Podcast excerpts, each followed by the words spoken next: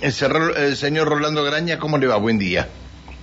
Pancho, buen día, ¿cómo te va? Bien, bien, querido, bien, bien. ¿Cómo estás?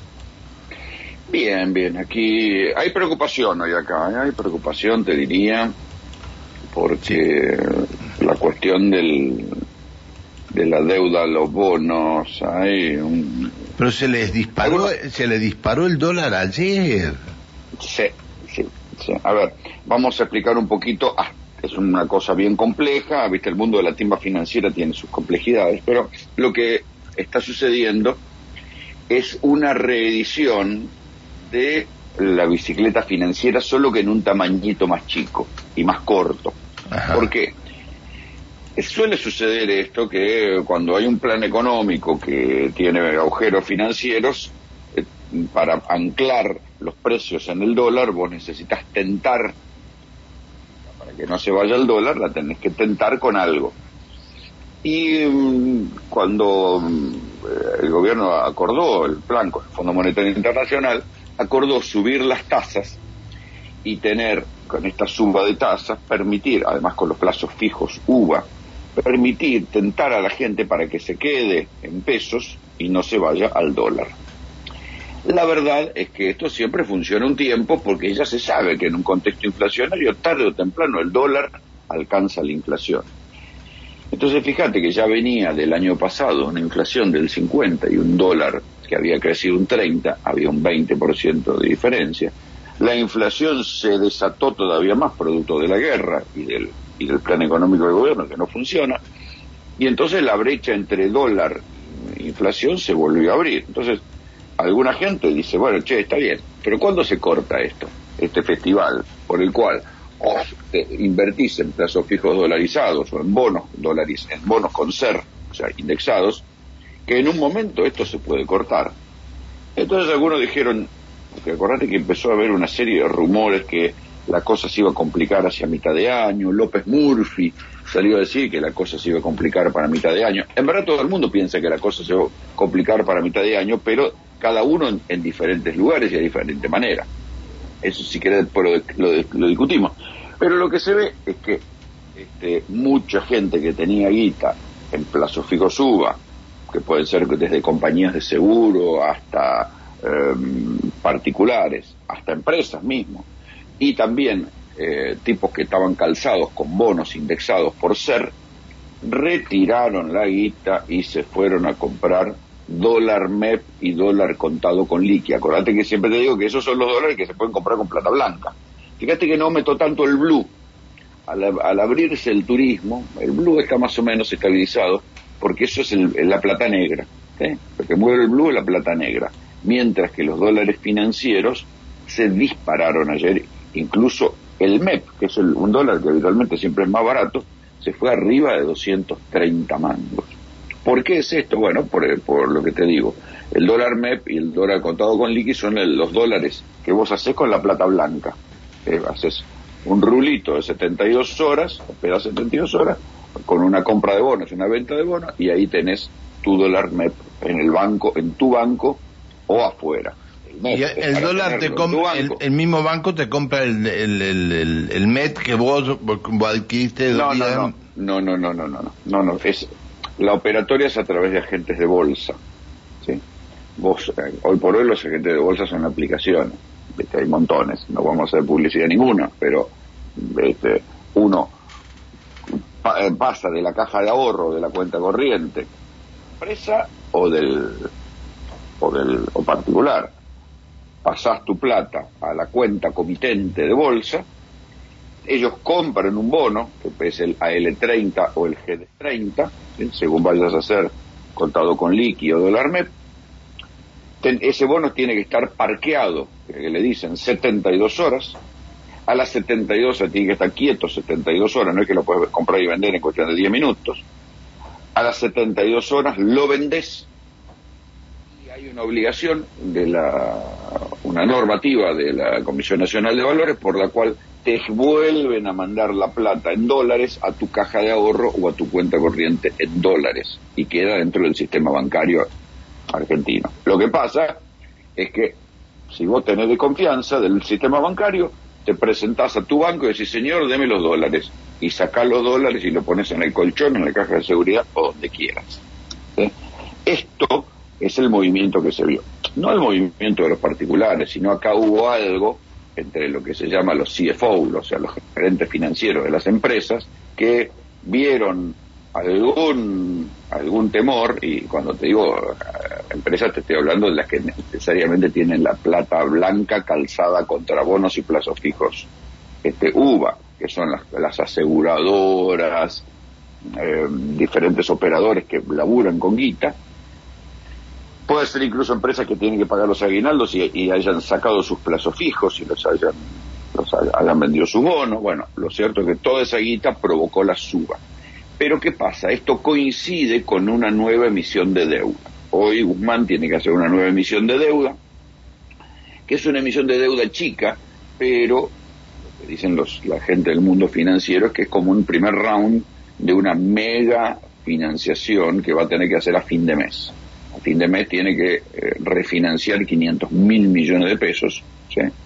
Y eh, justo hoy, que es el día que se da a conocer la inflación, se ve que ellos están esperando hacer coincidir la, inflación de hoy, que cruzan los dedos para que esté por ahí justito arriba del 5, 5, 5, 1, 5, 2, por ahí, para eh, decir, bueno, ven que la inflación está bajando, ven que eh, el, rumbo económico es el adecuado. La otra, la otra posibilidad es que la inflación, no, o sea, el 5% de inflación no convenza mucho a los operadores del mercado que hoy le cueste a Guzmán renovar el endeudamiento y se le empiece a complicar, porque esto es la otra posibilidad, sobre todo a fin de junio, cuando tiene que refinanciar. Ahí, eh, incluso fíjate que lo que corrió, y algunos diarios lo reflejan, es la posibilidad de que los bonos de largo plazo, o sea, los que vencen ya en el próximo gobierno, eh, empezaron a caer porque dicen que la CUNSA insiste en lo que ya hizo en el gobierno de Macri, que es el reperfilamiento de la deuda, en este, hacer un, mini pagadío con los bonos en pesos. que este es el, panorama de inquietud que hay hoy en la City, que se transmitió, se tradujo ayer en la suba del, de los dólares financieros. Pero eso es uno de los costados, que tiene que ver con la guita. Eh, y después está el otro costado, que es lo que empiezan a ver muchos economistas, que es lo que se ve siempre en los planes del Fondo Monetario Internacional, que es la baja del consumo. Estamos, estamos, estamos. Bueno, eso por un lado. a ver, ¿qué pasó? ¿Qué pasó? Me están, me están, me están. Pará, espera un minuto, espera un minuto. No, no, no, no, no. Pancho, te gritan. Me están gritando. Me estaban gritando, era yo el que estaba gritando, porque cometí un grave error. Y lo que tenía que mandarle a Coqui lo, lo puse yo, le di play yo. bueno. Cosas estas que pasan por estar haciendo mil cosas a la vez. El, el multitask. El multitask, exactamente. Bueno. Este, ¿Cómo termina lo de, cómo termina el día de hoy con esto de, este, de economía? Mira, ya ha habido, la verdad que... 5-2, 5-5, ¿cómo termina? Guzmán ha jugado muchas pulseadas al, al mercado y le ha ganado. ¿sí? También, o sea, hay muchas cosas que no tienen mucho para exhibir, sobre todo la inflación. Pero la verdad es que Acordate que hubo un momento de dólar a 195 cuando estaba a 100 el, el, dólar oficial y se la bancó, se la bancó, el dólar volvió a bajar. sí, estaba, estaba a do, llegó a 2.35 en un momento. Por eso mismo, y se la bancó y se la bancó y volvió a bajar abajo de 200. O sea que puede ser que sea un, un nuevo round de esto. Lo que cambió acá entre aquellas pulseadas y estas es que está el acuerdo con el Fondo Monetario Internacional. ¿sí?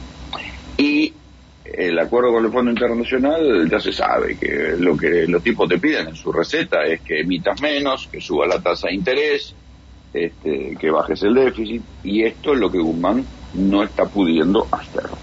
subió la tasa, pero igual la inflación sigue adelante. En definitiva, yo sé que este, las comparaciones son odiosas, pero mm, Guzmán y Alberto están hoy en una encrucijada muy parecida a la de Macri, muy parecida a la de Macri, solo que, este, o sea, les empieza a arrancar una recesión, tienen un problema con la deuda de corto plazo, en este caso con la deuda en pesos, y tienen una alta inflación. Entonces están en una situación muy similar. Y atención con el, lo que te digo de la baja del consumo, porque eh, ese, del mes pasado a o sea, de, de, abril a mayo, bajó el consumo en almacenes, según un informe de una consultora bastante seria que se llama Consultora Sarandí. El, el consumo en almacenes de proximidad bajó un 3,4 y en supermercados un 0,1. El 3,4 en, en supermercado de proximidad tiene que ver con esto que hablábamos antes, ¿no? que eh, los, las grandes marcas dispararon los aumentos en los comercios de proximidad y la gente dejó de comprar. Dejó de comprar, dejó de comprar producto de la inflación. pero se puede haber caído 7% a las ventas. Eso es anualizado. Es, eh, pues un informe, o sea, es el acumulado del año, mejor dicho. Es el acumulado del año. El, el acumulado ¿sí? y en el conurbano más todavía. El anualizado da una caída del 11, o sea, el, no el anualizado, sino el, acumulado del año, de, medio año, da una caída del 11. En el conurbano, el conurbano. Pero para a mí me, el, lo que da la foto de hoy es este informe de la consultora Sanandí. Eso, esa cifra que me está dando es de la consultora Focus Market. Eh, el anualizado del el, mensualizado dice que en el del mes pasado a este ¿eh? con, o sea, medido con la inflación que provocó los aumentos de, estos tiempos, esto del señor de la anónima, remarcamos todos los días, bueno, 3,4 se cayó el consumo en almacenes y un 0,1 en supermercados. Es fuerte, fuerte, indica una tendencia. Acordate que ya en una de las últimas reuniones de gabinete se empezó a hablar de esto, aunque no salieron a hacer declaraciones. Y es lo que traen los acuerdos con el Fondo Monetario, más o menos. Siempre traen recesión, siempre traen retracción del consumo. Bien, eh, espérame, espérame 30 eh, segundos porque tenemos móvil de la radio urgente por un este, intento de, homicidio. A ver, eh, espérame, no te, no, no te vayas. Lucas Jara, vamos. Estamos ah, hablando del comisario Rubén Escobar, escuchamos. toma intervención por pedido de auxilio de una, de una mujer eh, persona policial se acerca al lugar y eh, constata que sería un efectivo policial que luego de una discusión de pareja eh, se habría autolesionado. El efectivo fue derivado al hospital regional, por el momento se encuentra fuera de peligro. ¿Está eh, la edad aproximada? De ah, 30 años. ¿Trabaja en bomberos? En bomberos, sí. ¿Fue discusión de pareja entonces? un problema familiar. ¿sí? Hay que ver y determinar qué, qué más habría eh, en el hecho. Eh, ¿Tomaron interrupción algunos vecinos? ¿Pudieron colaborar? No, por el momento no tengo mayor información, es lo que te puedo brindar. ¿La, otra persona que estaba en la vivienda está bien de salud? Sí, sí, está bien. Bien, muchísimas gracias. El comisario Rubén Escobar, eh, Pancho, ahí estaba llegando eh, para notarse en el lugar. Eh, se autolesionó esta persona, 30 años, eh, trabaja en bomberos de la policía del Neuquén, luego una discusión, utilizó su, su propia arma reglamentaria y se autolesionó, es la, la información que nos daba el comisario Escobar. Y está fuera de peligro. Y está fuera de peligro internado en el, en el Castro Rendón. Gracias, Lucas. Estamos en contacto, Hasta luego. Chao, hasta luego. Lucas Jara en el móvil de la radio. Perdón que interrumpimos, Rolando, pero este, la información de último momento. Eh, eh, otro tema que tanto preocupa. Yo creo que los argentinos estamos interpretando mal los hechos.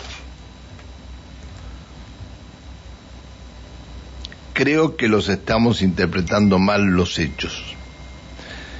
Eh, los títulos hoy en los diarios nos indican, eh, y, voy a, y voy a referirme al, tema de, del avión iraní venezolano, porque eh, todo, todo indica que le habrían avisado a Argentina sobre el avión sospechoso. Paraguay lo habría hecho, según dice Clarín, la Nación dice investigan si el avión tenía nexos terroristas y Paraguay dice que alertó a la Argentina. página 2 se hace un, una, este, una cuestión de si es una operación de alto vuelo. ¿Podemos escuchar 10 minutos al titular de la AFI? Sí, claro. 10 segundos, perdón, no 10 minutos. Este de por qué había iraníes y venezolanos. Es una cuestión muy simple. Le estaban enseñando a pilotear el avión. Los iraníes que estaban Ah, ese dato no lo teníamos. Eh, lo- los iraníes que estaban Ya ahí. está. Y eso Son los Este- que venían- Listo, ya está. ¿Vos creés esto? Eh, la verdad, yo no- hasta hace tiempo dejé de creer en nada, Panchito. La verdad que creer, Pero- es una palabra demasiado importante para aplicarle a estos muchachos. Yo no creo, no le creo a nadie nada. Pero no es, eh, es una locura. le- Es decir, el eh, lunes, martes, miércoles y jueves, el presidente de la Nación no sabía que el avión estaba en tierra. Nadie había hablado del avión. Y ahora este, el tema es que parece, parece que los iraníes este, le venían enseñando a los este, a los em, venezolanos cómo se manejaba el avión. Sí. Ah. Un disparate. Un disparate. Yo creo que es un disparate. A ver, con el antecedente de que ya este avión, según dice Paraguay, había ido de Aruba a Paraguay cigarrillos. Sí. Entonces, la verdad que es, muy increíble. Pero además, por otro lado, ¿para quién son las autopartes? Si el avión traía autopartes, ¿para quién son las autopartes? No aparece, no o sea, los tipos podrán construir una ficción diciendo, bueno, estaban enseñándole a pilotear, un montón de cosas como dicen. Esto es lo que puede alegar Venezuela. Pero acá falta alguien que diga para quién son las autopartes. Lo remito de la carga. Lo- semejante eh, carga tiene un- mecanismo sofisticado de documentación. ¿Para quién es la carga? Volkswagen dijo que no. La autopartista cordobesa dijo que no. Vos no vas a mandar cargamento eh, caro con el en una mm, compañía aérea que tiene sanciones comerciales de los Estados Unidos a riesgo de que ese cargamento caro te quede demorado en cualquier aeropuerto del mundo. Lo que está pasando hoy. Lo que está pasando hoy. Entonces, ¿quién es el dueño de la carga? ¿Quién es el dueño de la carga? Cuando aparezca el dueño de la carga y así es mía, bueno, ahí diremos si el, el- era un embarque serio y todo esto es un malentendido. Pero todavía no aparece el dueño de la carga. ¿Qué hay en ese avión? Bueno, pero vení, pero no lo escuchaste al señor titular de la AFI. Bueno, no, lo que pasa, lo que pasa es que dicen, dicen, pues yo ayer lo entrevisté también en la radio y le pregunté, ¿y la carga? No, no. Entró la Policía de Seguridad Aeroportuaria, entró todo el mundo y, y analizaron la carga. Bueno, ok. ¿Y para quién es la carga? Dice, bueno, eso lo está determinando el juez. Bueno, ¿para quién es la carga? Porque si no, todo puede ser verdad o ficción, pero los papeles son los papeles. Entonces, con los papeles, alguien puso el gancho eh, para que ese avión entre a la Argentina. ¿A qué venía? ¿Para quién era la carga? Ahora, y el presidente no, y el presidente no sabía nada de esto. Ah, bueno, un presidente no tiene por qué saber de- para qué viene un avión de carga, si es un avión de carga. ¿Sí? O sea, eh, imagínate que el, el- ¿cómo vas a ver si viene un avión de carga? Digo, ahora, si es un encubrimiento de una operación bélica, porque, a ver, tengamos en cuenta, y, tampoco está clara la ruta del avión, se dice que pasó por Ciudad del Este, ok, yo puedo conjeturar lo siguiente, Estás escuchando Máxima FM 101.9 Neuquén. La radio Máxima de la gente. FM 101.9 Neuquén. Retransmitiendo AM 1400. Si acá no bajó nada, ¿qué carga llevaba Ciudad del Este? Yo te recuerdo que en Paraguay hay un bruto quilombo con una nueva guerrilla narco. Que uno tiene, puede, tiene todo el derecho para pensar que en una operación así, encubierta, algo que lleva autopartes, las autopartes sirven para disimular armas. Y si lleva armas a un lugar como Ciudad del Este, no hay que ser muy vivo para decir, toma dos, están vendiendo armas a una guerrilla, o están vendiendo armas a los narcos. ¿Sí? Pero, eh, o están vendiendo armas en la Argentina. La verdad que no, no está claro, porque decían que el avión bajó en Córdoba por las autopartes, pero después nos enteramos que no, que en verdad venía a Buenos Aires y pegó la vuelta por la niebla. Todo es raro. Entonces tiene que ver. Te, comento algo. Silvia Neistat en Clarín dice: Cuando el último lunes la autopartista SAS recibió en su planta de Pacheco las partes indispensables para las butacas del Taos que fabrica Volkswagen a razón de 200 por día, nadie imaginó en ese momento que habían llegado en el misterioso vuelo de un avión con tripulantes iraníes y venezolanos. Es decir, las autopartes venían entonces. Bueno, ese es un buen dato, que hasta ahora no se conocía. SAS es una compañía francesa, parte del grupo Faurecia, un proveedor automotriz global con sede en Nanterre, en los suburbios del oeste de París. Se trata nada menos que del noveno fabricante internacional de piezas de automóviles más grande del mundo. Lo cierto que en sus plantas de Querétaro México fabrica una pieza para las butacas de autos, en este caso el modelo Taos, también instrumento para los paneles de control de esos vehículos. Eh, si le habrían llegado en este avión, con esas partes y en lo que simboliza la globalización, SAES completa el armado de los asientos y paneles en su planta sobre Avenida Henry Ford en Pacheco, estratégicamente ubicada al lado de la planta de Volkswagen y de la misma Ford. Esas partes viajaban siempre por barco, pero la pandemia, así las cosas, SAS contrató un despachante de aduana que el que se encarga de conseguir los vuelos y que la carga lleve a su destino. Ah, hay una aclaración sobre esto, ¿no? Hay una aclaración, es buen dato, es buen dato. El comunicado completo de SAS Automotriz Argentina. SAS Automotriz Argentina informa que no tiene relación alguna con la situación. Ah, todo lo que estaba diciendo me lo tiraron a la mente. SAS Automotriz Argentina, Sociedad Anónima, informa que no tiene ninguna relación, que no tiene relación alguna con la situación del Boeing 747-300 de transporte de carga de origen venezolano. SAS Automotriz Argentina, Sociedad Anónima, contrató los servicios de Forwarder, eh, Franch USA. la culpa al despachante de aduana empresa internacional que presta servicios logísticos. La contratación se realizó para el transporte de componentes destinados a la producción de paneles de instrumentos y asientos para el modelo Taos. La relación entre Forwarder y la compañía aérea para las mencionadas piezas lleguen a Argentina es algo que SAS Automotriz Argentina desconoce y no tiene relación alguna. El despachante de aduana va preso. Claro, sí, señor. Bueno, al despachante. Entonces, empieza a aparecer algo más. Entonces ahí empieza a aparecer algo más. Le echan la culpa al despachante, dice, bueno, las piezas estaban, eh, el, despachante contrató este vuelo porque se ve claro que era un vuelo muy barato. ahí está. Este, si es una empresa sancionada, es un vuelo muy barato, porque corre ser Diego de que te pasen estas cosas. Ocho, tres minutos. No sé, Champancho. Mañana no, nos vemos. Te mando un abrazo. Chao. Hasta mañana. El señor Rolando Graña.